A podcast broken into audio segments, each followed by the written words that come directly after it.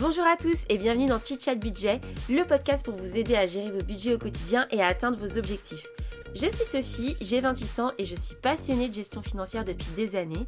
J'avais envie de créer un podcast où on pouvait parler d'argent de manière franche, sans chichi et sans pression. Donc je vous invite à vous installer tranquillement, boire votre petit thé et votre petit café et c'est parti pour un tout nouvel épisode. Salut tout le monde, j'espère que vous allez bien. Euh, moi, je suis ravie de vous retrouver pour ce nouvel épisode. Ça fait un petit moment que j'ai pas tourné d'épisode. Et pour les, euh, auditeurs euh, qui sont très consciencieux et qui, qui, me connaissent, ils peuvent se demander où est-ce que je suis passée. C'est juste que parfois on a besoin de prendre un peu de temps pour soi et que on ne contrôle pas tous les événements. Mais vous inquiétez pas, pendant ce temps, j'ai bien réfléchi à plein plein d'épisodes. Surtout que, bon, je vous en parlerai un peu plus quand j'aurai signé ma promesse de vente. Mais, euh, je suis sur le point d'acheter un appartement en locatif. Et j'ai vraiment hâte de vous en parler parce que je pense qu'il y a plein d'épisodes qu'on pourra faire sur le sujet. Déjà, le fait de l'expérimenter, euh, ça pourra me donner plein d'idées de podcasts et puis aussi des choses à, faire, des choses à pas faire. C'est sûr que je vais faire des erreurs et, et ça, bah, je vais pas y couper. Mais malgré le fait que je me renseigne beaucoup sur le sujet, mais, mais c'est aussi pour ça que je commence par des petits investissements pour aussi bah, me, tester, ne pas trop trop m'endetter et, me retrouver dans une situation financière compliquée.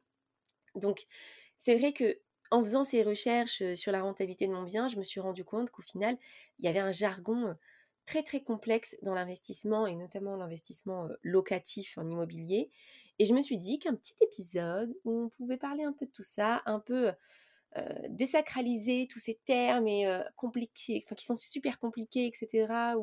on ne comprend pas vraiment. Je me suis dit que ça pouvait être intéressant, surtout que quand on commence à s'intéresser à ses finances, et c'est ce que vous faites euh, en écoutant ce podcast, bah, au bout d'un moment, vous arrivez à épargner, hein. vous avez écouté les conseils, c'est bon, vous avez votre épargne de précaution, vous vous demandez quoi faire cet argent, et euh, malgré le fait qu'il y ait quand même beaucoup de moyens de diversification en France, hein, on a la bourse, euh, on a plein de plateformes de contenu immobilier, vous pouvez aller en crypto si vous voulez, etc. L'immobilier, ça reste quand même un petit chouchou des Français. c'est vrai que l'accès à la propriété c'est quelque chose qui fait souvent rêver, quelque chose qui, est vraiment souvent apprécié des investisseurs, mais pas parce que juste on possède un bien et que c'est quelque chose de tangible, hein, ça c'est sûr que ça, aide, mais c'est aussi parce que l'accès au crédit est, quand même assez accessible en France. Il y a des règles, hein, c'est sûr, mais quand on les connaît, on, sait comment procéder et on sait comment les gérer. Et c'est aussi le but de ce podcast, c'est vous donner un petit peu les clés pouvoir investir et, et pouvoir se prétendre investisseur immobilier, euh, vous le savez peut-être si vous me suivez depuis longtemps, moi je suis déjà propriétaire de ma résidence principale, donc je suis déjà endettée. Et je vais aussi euh, un petit peu creuser sur le fait de comment je réussis à avoir un crédit immobilier tout en étant déjà endettée assez fortement. Euh, il y a plein de petites règles et on va un petit peu s'y pencher dans cet épisode. Mais voilà, ce que je voulais faire ici, c'était surtout commencer par quelques termes un peu basiques qui reviennent souvent si vous êtes sur des forums d'investisseurs ou si vous regardez des, pages un petit peu sur le sujet. Et euh, voilà, je voulais vous les expliquer, les rattacher un petit peu à mon expérience personnelle parce que c'est ce que je connais, donc c'est plus simple avec des exemples. Et aussi, bah, commencer comme ça, et puis petit à petit, dans des prochains épisodes, voilà, vous donner un peu plus de détails sur mon investissement, euh, sur pourquoi je l'ai choisi, euh, sur quels critères je me suis basée, et vous aider aussi à, vous-même vous poser les bonnes questions quand vous serez face à cet investissement ou si vous vous intéressez à l'investissement locatif. Donc, on va commencer par un premier point qui est l'effet levier. L'effet levier, qu'est-ce que c'est? Bah, Vous voyez là, quand vous êtes avec, je je sais pas, votre pied de biche et que vous voulez péter une porte. Oui, oui, vous êtes un cambrioleur. Eh bien, vous savez bien que le cambrioleur, il n'a pas la force physique hein, pour, euh, pour péter la porte, en fait. Mais avec son, son pied de biche, là, ça va démultiplier sa force. Voyez, c'est un peu comme votre tournevis ou quelque chose, voilà. Il va utiliser un outil qui va démultiplier ses effets. Ben, l'effet levier, c'est ça, en fait. L'effet levier, c'est ça. Et en, immobilier, en, crédit IMO, c'est quoi? Ça, permet de développer votre patrimoine rapidement en utilisant le levier de l'endettement. Et ça permet d'augmenter sa capacité d'investissement. Tout simplement, par exemple, vous avez que 10 000 euros de côté. Ce qui est, déjà très honorable, bravo. Hein, vous avez, vous avez 10 000 euros de côté. Et eh ben, vous avez le choix dans quoi Vous investissez en bourse 10 000 euros. Vous pouvez investir sur quelques trucs, ok. Mais voilà, vous aurez investi 10 000. L'avantage du crédit et l'effet levier du crédit, c'est que pouvez mettre 10 000 euros dans une opération, mais acheter un bien qui en vaut 100 000. Et là, ça change tout. C'est-à-dire que vous allez générer des revenus sur 100 000 euros investis, alors qu'en fait, vous, vous n'avez mis que 10 000. Parce que c'est la banque qui met le reste. Évidemment, il y a des frais bancaires, il y a des frais d'emprunt, etc. Tout ça, c'est une question de calcul et savoir si c'est assez rentable pour vous. Mais dans les, dans les faits, je pense que le levier du crédit immobilier, je pense qu'il est toujours rentable, vraiment, sauf si vous avez fait une très très mauvaise opération, sans locataire, euh, vous n'arrivez pas à payer votre crédit, mais en fait, ça démultiplie tellement votre force, la force de votre argent, que c'est super intéressant. Si on prend un exemple, par exemple, vous, avez 100 000 euros, ok? Vous avez un bien à 100 000 euros que vous voulez acheter, et eh bien vous l'achetez. 100 000 euros, il vous rapporte 500 euros par mois de loyer, excellent travail, petite rentabilité sympathique. Voilà. Là, vous avez un autre bien. Enfin, non, dans l'autre cas plutôt, euh, vous avez ces 100 000 euros, mais vous décidez d'en mettre que 10 000 dans l'opération et d'utiliser le crédit. Alors dans ce cas-là, vous, vous n'avez pas peur des frais et tout, parce que dans le cas numéro 1, vous êtes là en vous, disant Ah non, mais moi, le crédit, je veux pas, je veux pas être endetté, je veux pas être aliéné à une banque, j'ai l'argent, puis comme ça, euh, moi, j'ai pas de crédit à rembourser, je touche tout de suite les, les, frais, les fruits de mon travail, etc. etc. C'est un raisonnement, tu te dis, ça se tient, tu vois. Ouais, effectivement, tu n'as plus de crédit, euh, tu touches ton argent euh, direct, quoi. Touches tes, 500 euros, vont dans ta poche. Bon, on ne prend pas en compte l'imposition, tout ça, on est d'accord, on simplifie. Dans le deuxième cas, vous avez ces 100 000 euros et vous vous dites, bah, en fait, moi, je vais en utiliser que 10 000. Et les 90 000 restants, ce sera par le crédit. Et donc, vos 100 000 euros, ils vont générer 500 euros. Évidemment, il y a une partie qui va revenir à la banque. C'est vrai, mais en même temps, elle a, elle a financé 90 000 euros sur 10 000 euh, par rapport aux 10 000. Que, heureusement qu'elle se finance un petit peu. Quoi. Sauf que, bah, du coup, vous pouvez le faire une fois, et puis deux, et puis trois, parce qu'il vous reste de l'argent. Vous n'avez pas utilisé vos 100 000. Vous pouvez 10 000 une fois, 10 000 deux fois, trois fois, jusqu'à 10 opérations. Qu'au final, vous pourriez générer les fruits. Euh, on est, on théorique, hein, je ne prends pas en compte l'endettement, hein, l'endettement max, etc. Mais sur du théorique, vous pourriez générer un truc genre comme un million, non? Ouais, c'est ça? Un million d'euros de patrimoine avec vos 100 000 euros de base versus 100 000 euros. On est bien d'accord, hein, je ne vous fais pas les calculs dans ce podcast, mais on est bien d'accord qu'au final, vous serez gagnant sur un million de patrimoine, malgré les, intérêts d'emprunt et les frais, etc. Vous allez gagner beaucoup plus que 500 euros par mois. Et pourtant, vous avez investi vous-même la même somme. En fait, c'est ça que fait l'effet levier. Et, c'est vrai que ça permet de multiplier les opérations. Et donc, quand on est sur, en plus des, longues durées euh, bancaires, euh, genre sur des crédits de 20, 25 ans, forcément votre mensualité est plus basse, du coup vous pouvez plus emprunter. Enfin, voilà, c'est un espèce de, de, cercle vertueux. Donc il y a deux écoles, il y en a qui préfèrent rembourser vite, d'autres qui préfèrent ne pas rembourser vite. Moi, j'ai envie de vous dire, vu les taux d'intérêt euh, qu'on a aujourd'hui, euh, c'est de l'argent pratiquement gratuit, hein, avec l'inflation qui augmente tous les ans, et mais votre crédit qui ne bouge pas. En fait, euh, au bout de quelques années, c'est comme si la banque vous donnait de l'argent. Donc, franchement, enfin, je ne vois pas encore pourquoi on se pose la question de ne pas acheter. Enfin, je comprends la charge mentale que c'est et qu'on n'a pas envie de, se prendre la tête. Et je pense que je ferai un épisode sur comment investir en immobilier sans passer par le, crédit IMO. Mais, euh, mais j'en ai déjà fait un, un petit peu similaire euh, au tout début du podcast. J'essaierai de vous le mettre euh, dans la description. Mais c'est vrai que, en fait, aujourd'hui, les taux d'intérêt sont tellement bas que, c'est très, enfin, c'est très tentant. Après, vous aurez toujours des théories de personnes qui ont peur que tout va s'effondrer, que le système va s'effondrer. Et, j'entends, et c'est vrai que moi, c'est compliqué d'avoir des objections face à ça. Qu'est-ce que vous voulez que je vous dise Je crois moi dans le système et d'autres qui n'y croient pas. c'est vrai que c'est un peu plus compliqué. Mais en tout cas, dans le système actuel et sur le fait que l'achat de biens immobiliers, c'est quand même des biens en physique assez tangibles. Et bon, bah moi, je me dis, si j'ai acheté un appart, bah, il est quand même à moi, hein, même si le, système immobilier et, financier s'effondre. voilà, je trouve que c'est quand même plus rassurant que peut-être juste laisser dormir son argent sur son compte bancaire. Je suis pas très sûre que ce soit la meilleure solution en cas d'apocalypse. Mais en tout cas, voilà, tout ça pour dire que l'effet levier, ça démultiplie votre force financière. donc ça peut être très intéressant de maximiser son emprunt et d'utiliser le moins de cash possible. Cash is king, c'est super important. Je dis ça à toutes mes potes parce que là, elles sont en train d'acheter des appartes et elles ont plutôt des bons apports. Et c'est vrai que quand elles n'ont pas atteint leur mmh, taux max d'endettement, je leur dis quand même, et c'est quand même, de garder un petit peu d'argent, comme ça cet argent tu pourrais l'investir ailleurs. voilà, c'est vrai que c'est important, mais il faut trouver un petit peu l'équilibre, surtout en investissement locatif, parce que bah, de, sa, de, son, sa quantité empruntée dépend de sa mensualité, et il faut aussi que la mensualité soit confortable par rapport au loyer qu'on touche. Donc, si l'effet de levier, c'est clair, j'espère que c'est clair, maintenant je vais, vous parler des 110%. Très souvent, sur des forums, vous allez tomber sur des gars qui vous disent Ouais, moi j'ai emprunté à 110%, blablabla, etc. alors, quand on dit ça, en fait, ça veut dire que vous réussissez à financer votre, votre opération avec les frais de notaire inclus. C'est-à-dire que la banque, elle va pas vous demander d'apport, elle va même payer les frais de notaire à votre place. Voilà. Alors, c'est assez rare, il faut quand même le signaler. Je pense que ça se faisait beaucoup plus avant. C'est un petit peu le truc que vous allez trouver dans tous les discours d'investisseurs. Emprunte à 110%, mon gars sûr, je te jure, c'est le top. c'est beaucoup plus difficile aujourd'hui de le faire.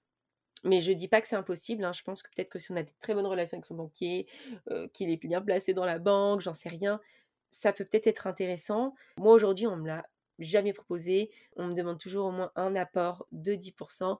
J'ai même entendu dire que ça pouvait monter jusqu'à 15%. Donc franchement, ça dépend, ça dépend de la banque, ça dépend de votre opération, de euh, est-ce que vous êtes intéressant pour la banque aussi, vous êtes un profil intéressant ou pas. Donc voilà, en tout cas, si vous, si vous lisez 110%, maintenant vous savez ce que c'est, ça veut dire que c'est quelqu'un qui a fait financer ses frais de notaire. Sachant que les frais de notaire, euh, c'est plutôt 8%, vous voyez, mais c'est un peu pour arrondir, quoi. On dit, euh, allez, 110%, j'ai financé 110%, plus les petits frais euh, par-ci par-là. Donc, euh, donc voilà, 110% égale, je n'ai sorti aucun cash. Et c'est vrai que quand on, parle, quand on parlait de l'effet levier tout à l'heure, bah, ça peut être très très intéressant, mais comme je vous ai dit, ce n'est qu'un indicateur en fait. Euh, le fait de la quantité de cash qu'on met, évidemment, ça va démultiplier. Moins on met de cash, plus ça va démultiplier la force financière du projet. Mais à côté de ça, il faut pouvoir être capable de payer ses mensualités de crédit avec le loyer qu'on reçoit. Et bon, bah parfois, en fonction des villes, c'est pas si simple euh, si euh, tout est financé à crédit. Un autre terme que vous pouvez retrouver, c'est l'autofinancement. En fait, l'autofinancement, c'est quand le loyer de votre investissement compense vos charges. C'est-à-dire, dans vos charges, vous avez la taxe foncière, les charges de copro, les intérêts d'emprunt, la mensualité de crédit, mais pure, hein, que sur le capital. voilà, enfin, tout ça, ça permet en fait de de en gros se rendre compte est-ce que vous allez devoir sortir de l'argent tous les mois. Si ça s'autofinance c'est plutôt bien en fait vous avez entre guillemets rien à faire. Mais ce qu'il faut savoir c'est que parfois vous allez aussi entendre parler de l'autofinancement à 70% 75% à 80% et en fait, ça, ça arrive quand on parle au niveau des banques. Alors, je m'explique. Je m'explique. En fait, une banque, voilà, vous avez, imaginons, vous avez votre, vous avez fait un investissement locatif. 100 000 euros, ça vous rapporte 500 euros de loyer par mois. Ok? Vous voulez en refaire un autre. Et là, la banque, elle vous dit, bah, c'est quoi vos revenus? Ok? Et là, vous, vous, lui dites, ouais, mes revenus, c'est mon salaire, tout ça. Puis aussi, je me fais un peu de thunes avec mon investissement locatif. Je me fais 500 euros par mois. Et, là, la banque, elle va vous dire, non, 500, non, non, parce qu'il y a quand même un risque que ton locataire vienne pas, ou qu'il y ait une petite merde, ou je sais pas quoi. Non, moi, je vais pas prendre 100% de ton loyer. Je vais prendre en compte que 70%. Voilà, parce que moi, j'ai un peu peur tes revenus du travail, ok, euh, ton CDI, j'ai plutôt confiance que ton employeur va te verser 100% de ton salaire, mais ton, ta location, là, moi, je ne je veux pas me fatiguer et je vais prendre que 70% en compte. Donc ça veut dire, par exemple, que euh, voilà, si vous avez un loyer à 500 euros et que votre mensualité de crédit, elle est à 400, et encore, voilà, votre mensualité de crédit est à 400. Donc vous vous dites, trop bien, en fait, euh, ma mensualité de crédit c'est 400, j'ai un loyer de 500, nickel, euh, nickel, j'ai un cash flow positif. Bon, j'ai pas pris en compte les charges, mais vous voyez ce que je veux dire. En gros, il y a une différence, c'est nickel. J'ai, si je dis à la banque j'ai un crédit à 400, mais que j'ai des revenus à 500, elle va se dire ok. Bah non, en fait, elle va se dire ah non non tes revenus c'est pas 500 mon gars. Tes revenus c'est 70% de 500, ce qui représente 350 euros. Dites-moi dans les commentaires si je me trompe, hein. mais, euh, mais voilà, ce qui représente 350 euros. Et en fait, après, tu vas dire, ouais, mais moi, mon crédit, me coûte 400. Mais en vrai, je ne sors pas ces 50 balles de différence. Ah ouais, mais moi, je m'en fiche. C'est ça qu'elle va vous dire, la banque. Donc, en fait, elle va considérer, en gros, la banque, que vous avez 50 euros de charge en plus. Alors que vous, peut-être, vous vous dites, non, mais en fait, moi, je gagne de l'argent, là. Et la banque, elle trouve que j'en perds 50. Donc, c'est pas très logique. Vous voyez de ce que je veux dire dans, dans votre tête, quoi. Donc, ça, faut le prendre en compte. Surtout quand on veut enchaîner les opérations, c'est vrai que cette question d'autofinancement, mais à 70%, elle est assez importante. Après, en fonction des banques, ça peut un peu changer. Euh, il me semble que par exemple, euh, à la banque postale, eux, ils prennent 80% euh, des revenus en compte. Donc là, ça passe à 400. Et là, du coup, bah, si votre crédit est à 400, voilà, c'est un peu comme une opération blanche. Votre taux d'endettement, il n'augmente pas pour la banque.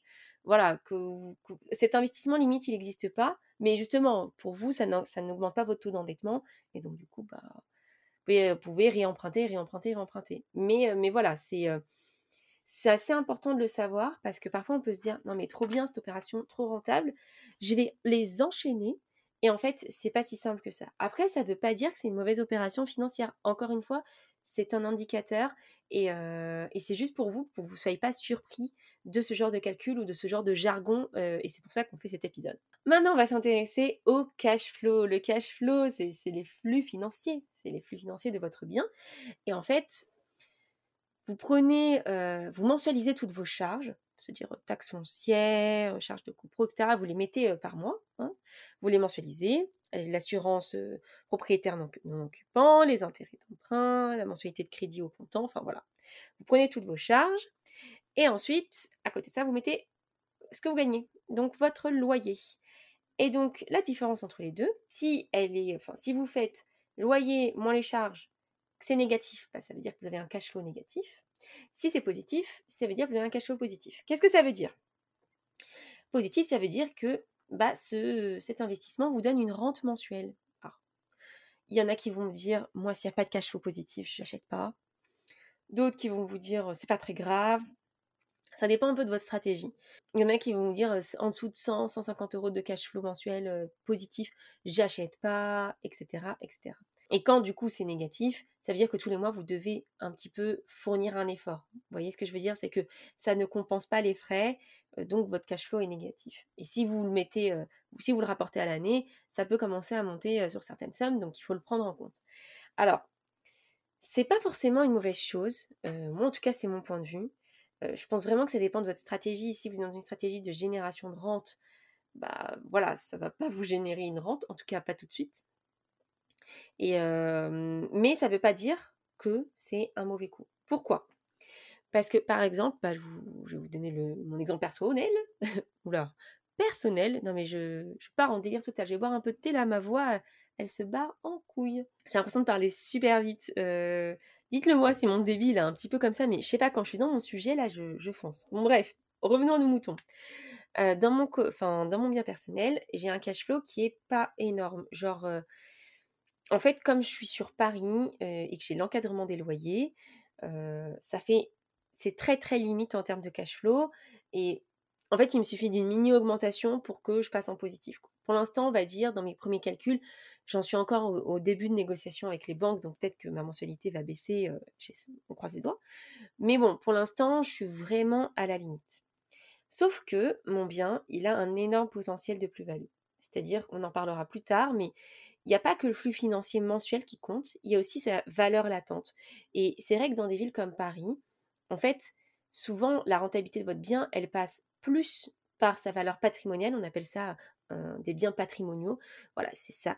C'est son augmentation de la valeur dans le temps qui va faire la valeur de votre bien, que par son cash flow positif. voyez Donc il y a certaines villes où en fait, euh, votre bien n'a pas trop augmenté dans le temps en termes de valeur, mais votre cash flow il est super intéressant et, ça, voilà, je pense vraiment que c'est une bonne stratégie. Et il y a d'autres villes où c'est un peu le contraire, où votre cash flow, il n'est pas énorme, voire négatif, mais le potentiel de plus-value est assez important. Et moi, c'est un peu plus mon cas. Voilà, c'est un studio très très bien situé, qui est un peu en dessous du marché, du prix du marché actuellement, mais au vu de l'encadrement des loyers, c'est assez, voilà, c'est juste, c'est juste. En vrai, moi, j'ai regardé sur Se Loger, enfin, ou Le Bon Coin, les prix des loyers appliqués par les gens sont beaucoup plus élevés que l'encadrement des loyers. personnellement, j'ai pas envie de me faire tirer les oreilles par la maire de Paris et, par l'administration. Donc, moi, j'ai plutôt pour projet de respecter la loi. Hein, je vous encourage à respecter la loi, mais du coup, je me retrouve confrontée à un cash flow qui est pas énorme, énorme. Donc, donc voilà, tout va un petit peu se jouer dans peut-être la négociation de d'autres éléments. Hein. Ça peut être mon assurance, mais les assurances que je veux mettre en place à bien négocier. Ça peut être ma mensualité de crédit à bien négocier. Voilà, enfin, j'ai des banques qui m'ont proposé sur 25 ans, d'autres sur 20 ans. Bah, j'ai peut-être plus m'orienter sur des 25 ans pour avoir une mensualité basse et pour pouvoir générer le plus de cash flow possible.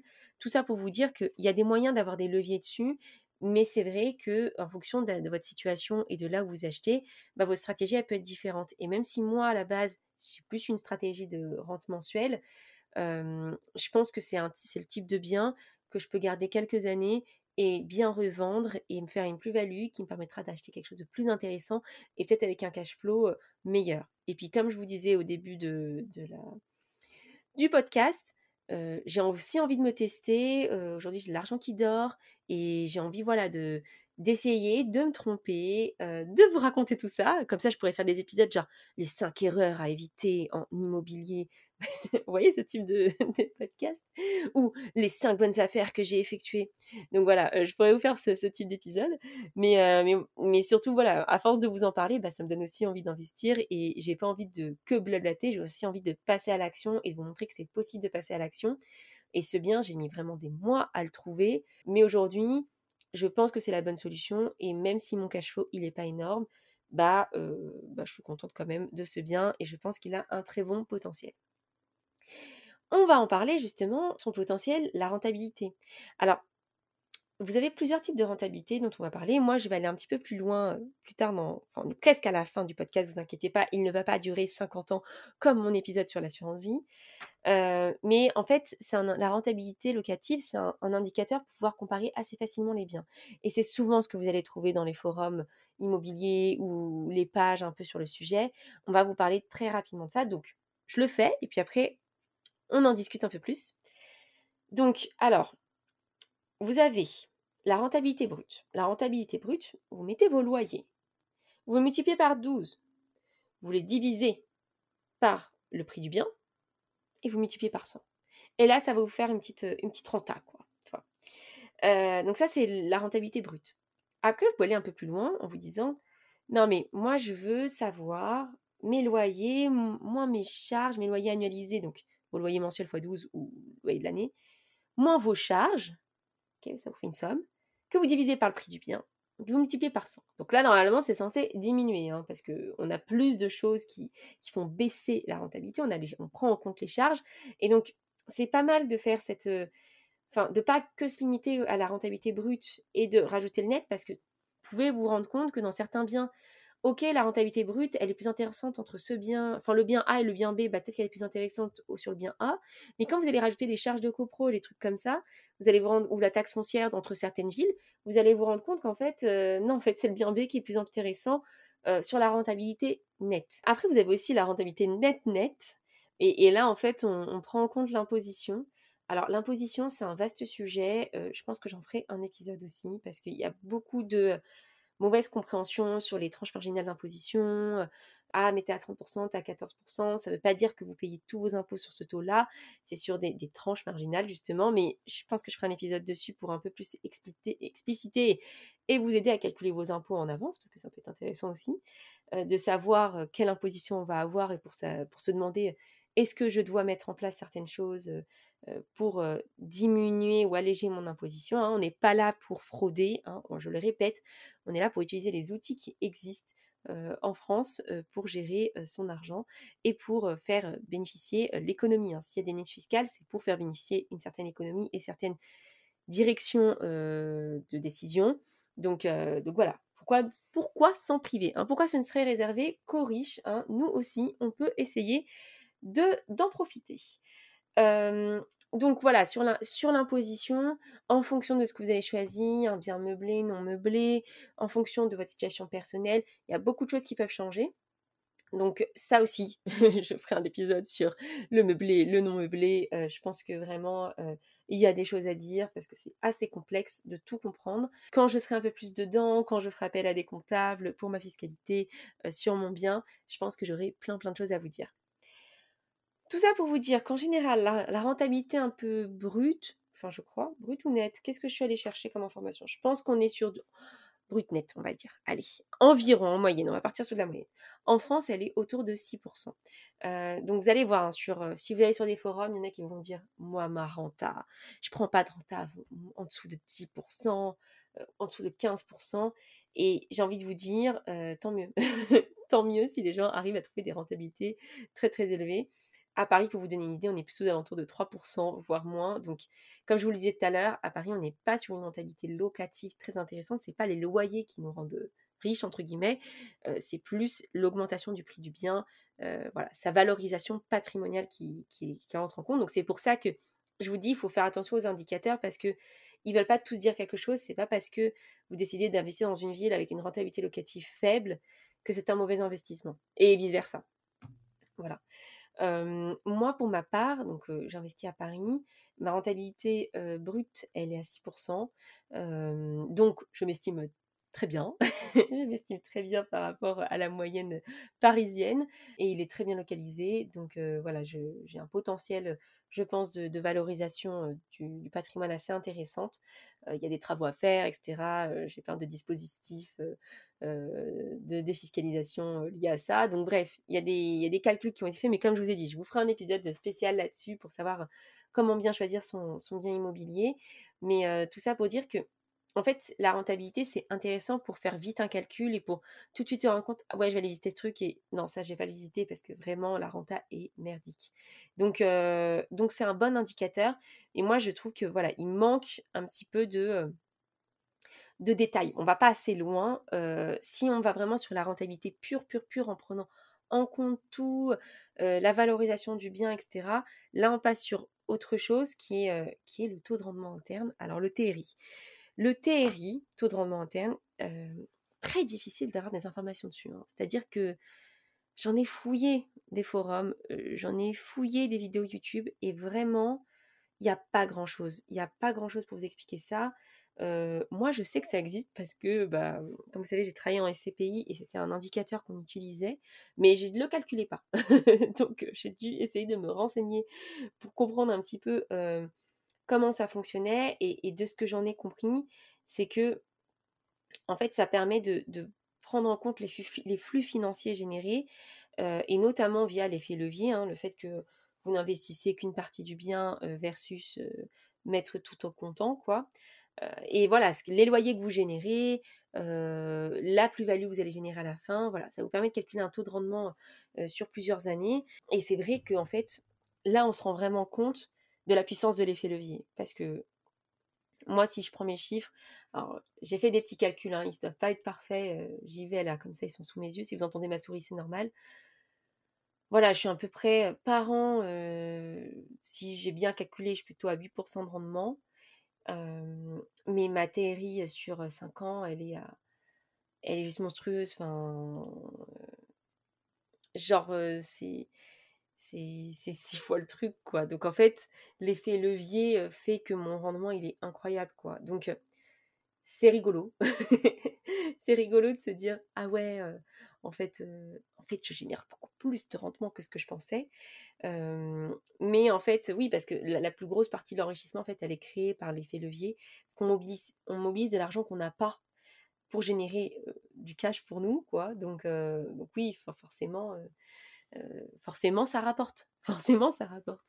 Mais, euh, mais en fait, moi je cherchais un indicateur à la base euh, qui vraiment pouvait vous dire à la fin, ouais, telle année t'attends, telle année t'attends. Et ça c'est vraiment rentable, quoi. Et c'est très difficile. C'est très difficile d'aller aussi loin. Alors j'ai l'impression qu'il y a des logiciels un peu vendus en ligne qui le font, qui vont un peu plus loin dans ces, dans ces calculs, quoi. je ne sais pas si j'en testerai peut-être pas un, je, vous dirai si jamais je, me mets à tester un truc. moi, pour l'instant, je suis sur mon Excel et j'essaye vraiment de, réfléchir et de comprendre, à me dire bah, qu'est-ce que je soustrais, qu'est-ce que j'enlève, qu'est-ce que j'ajoute. Alors, comment j'estime l'évolution des prix de l'immobilier, comment j'estime l'évolution de mon loyer, etc., etc., année par année. Puis j'essaye après de prendre en compte l'imposition sur la plus-value en me disant bah, à partir de la sixième année, c'est comme ça, et la cinquième. Enfin, des au cerveau. Hein. J'ai fait ça toute la journée. C'est pour ça que, je vous en parle et que j'ai eu besoin de faire cet épisode, je crois, parce que j'ai fait que ça toute la journée. Franchement, si j'arrive à vous faire un super modèle, je, vous le donnerai avec plaisir. Pour l'instant, il n'est pas parfait.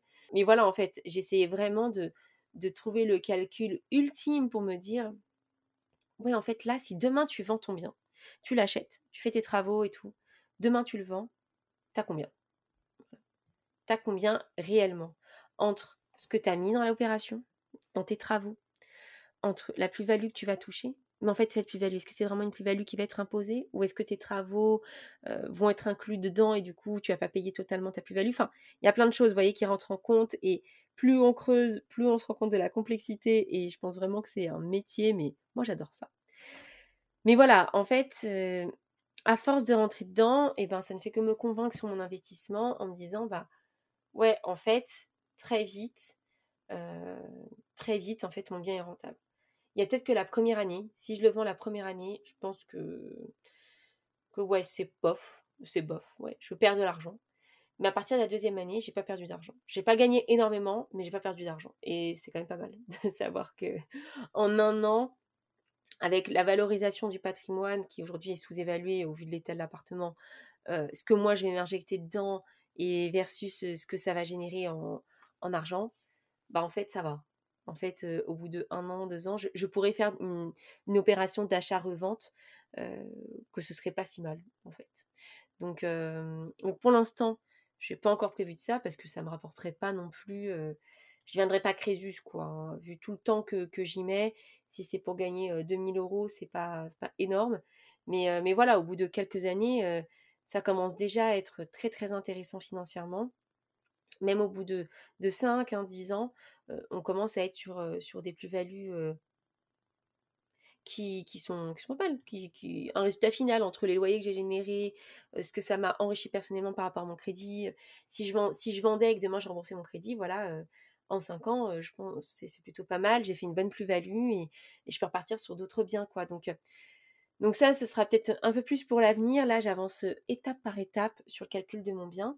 Mais, mais c'est des choses à se poser comme question parce que, ouais, au bout d'un moment, est-ce que vous avez toujours pas d'imposition sur votre bien en, en loueur meublé? Est-ce qu'il y a l'imposition qui arrive? Est-ce qu'il faudrait pas mieux le vendre?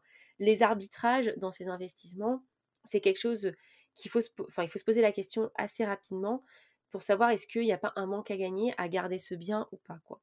Donc, parfois, Parfois, c'est plus rentable de vendre rapidement, parfois c'est moins rentable. ça dépend de plein plein de paramètres. vous pouvez vous dire, oui, les frais de notaire, il faut quand même les amortir? Ouais, mais si votre bien, là, il a pris, il a déjà pris 20 000 euros, peut-être que ça vaut le coup de le vendre tout de suite et, le double que vous allez générer en, cash par rapport à ce que vous avez injecté, vous pourrez acheter deux fois le bien. Quoi. Vous voyez ce que je veux dire? Enfin, parfois, il y a des petits équilibres à trouver. et c'est ça qui est passionnant, c'est qu'en fait, il n'y a pas qu'un seul chemin, quoi. Il, faut, chercher, il faut réfléchir. Parfois, je pense qu'on peut se faire accompagner sur ces sujets.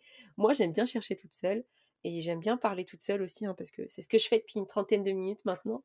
Mais, voilà, j'espère que, tous ces termes un petit peu vous ont, vous ont parlé, ou en tout cas vous ont donné peut-être envie d'en savoir un peu plus. En tout cas, comme je le disais, et comme je ne vais faire que le répéter, c'est vraiment des indicateurs qui sont qui vont vous aider à vous faire, à vous, prendre, à vous aider à vous faire une décision. voilà, aujourd'hui, moi, je me dis, j'ai pas envie de mettre trop de cash, mais en même temps, j'ai pas envie d'avoir une mensualité trop haute parce que j'ai envie de rester dans les 70-80% de d'autofinancement, etc. Voilà, en fait, faut, vous, êtes, vous êtes un équilibriste quand vous faites un investissement immobilier locatif et, et c'est bien de, voilà, d'essayer de trouver le, bon équilibre. Moi, je vous tiendrai informé de, bah, de, mes rendez-vous bancaires, de la suite des événements. Je vais reprendre aussi un petit peu Instagram que j'avais mis en pause du coup pendant cette période. Et, et voilà, j'espère que cet épisode vous a plu. Si vous voulez encore en savoir plus sur les investissements, si vous voulez qu'on rentre plus dans le dur dans les chiffres. voilà, n'hésitez pas à me le dire sur Instagram.